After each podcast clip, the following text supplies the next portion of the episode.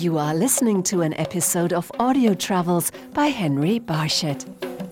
During my trip through Sri Lanka, I met travel bloggers from all over the world who shared their most exciting moments with me. I'm Kirsten, and I run the travel blog The Blonde Abroad. So, this is my first time coming to Sri Lanka. One of my favorite moments was hiking Pidurangala at sunset and you can overlook this incredible rock that the locals really cherish called Sigiriya. And uh, it was one of the most jaw dropping scenes I've ever seen. And there's so much of that here. Get dirty, get out there and see a lot. So it's, it's been really incredible and unforgettable.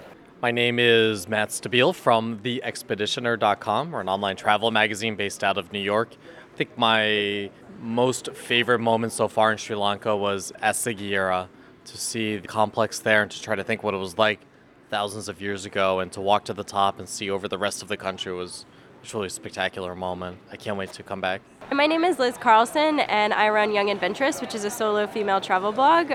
My favorite things here is probably the wildlife. There's amazing wildlife here, whether it's birds or elephants and going on safari or seeing the leopards in the national park or even just like playing with the monkeys. There's just so much to see in the natural world here that I really love. My name's Nicola Easterby and I run the blog Polka Dot Passport and it's just such an incredible and diverse country. The highlight for me has been riding the train from Kandy to New Nuwara It was just the most stunning train ride of my life, and it's amazing in Sri Lanka. Um, you can just hang out of the door um, and you just feel the wind in your hair and um, look at the most stunning countryside with tea plantations and green rolling hills, and the scenery is just out of this world. Hey, everybody, I'm Deb, and this is Dave. And we're of theplanetd.com.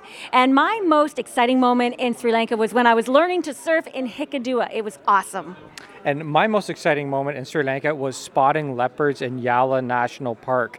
Coming out and seeing them just hiding behind the trees, now that's an experience you're going to want to do in Sri Lanka. My name is Kilia and I have the lifestyle blog named Stylistic since 2009. I think the most exciting moment it was to meet the Sri Lankan people who are really welcoming. I don't know if we can say that, uh, really kind and careless. And also I was really impressed by the landscape and the wildlife was also amazing. My name is Maggie. Um, I'm a Chinese video blogger from Shanghai. So one of my favorite exciting moment or soothing moment I would say is the spa, especially Ayurveda treatment for the spa because Sri Lanka has the best spa ever. I'm Sankara. My blog is beyondtheroad.com.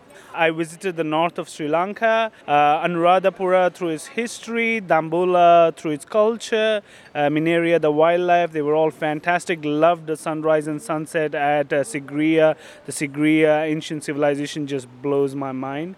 This is a definite must do circuit in Sri Lanka, the north central part of Sri Lanka. Hey, I'm Marta. I run a blog called innerfarawaylands.com. And my favorite experience so far in Sri Lanka was actually riding the local train with the locals. Uh, I took some great shots leaning just out of the door, and I had the locals posing for me just spontaneously, and I came out with some really cool shots. Hello, my name's Jane Gorman and I blog at girltweetsworld.com. Um, my most exciting Sri Lanka moment is the climb to the top of Sigiriya. Um, had I known what I was in for in advance, I might have been too scared to do it. I'm not the most active person, um, but it was good. We took it in small sections, and the view and the ruins and the history and just being up there was so incredible. So I'm glad that. I was not daunted by the rock and how steep and high it looked, and that I got up there and got to experience what it must have been like to be a king in the palace at the top of that beautiful landscape. My name is Rafael Alexander Soren. I was born in Mexico. My blog is called Journey Wonders. And the moment I love the most is when we woke up at 4 a.m. to watch the sunrise from this temple on top of a rock. And it was so amazing the peace, the calmness, the mountains, the landscapes. I don't know, it's one of those moments when you feel one with the nature and with the culture of one place at the same time. Um, I'm Holly. I'm from England and I'm writing for Two Monkeys Travel.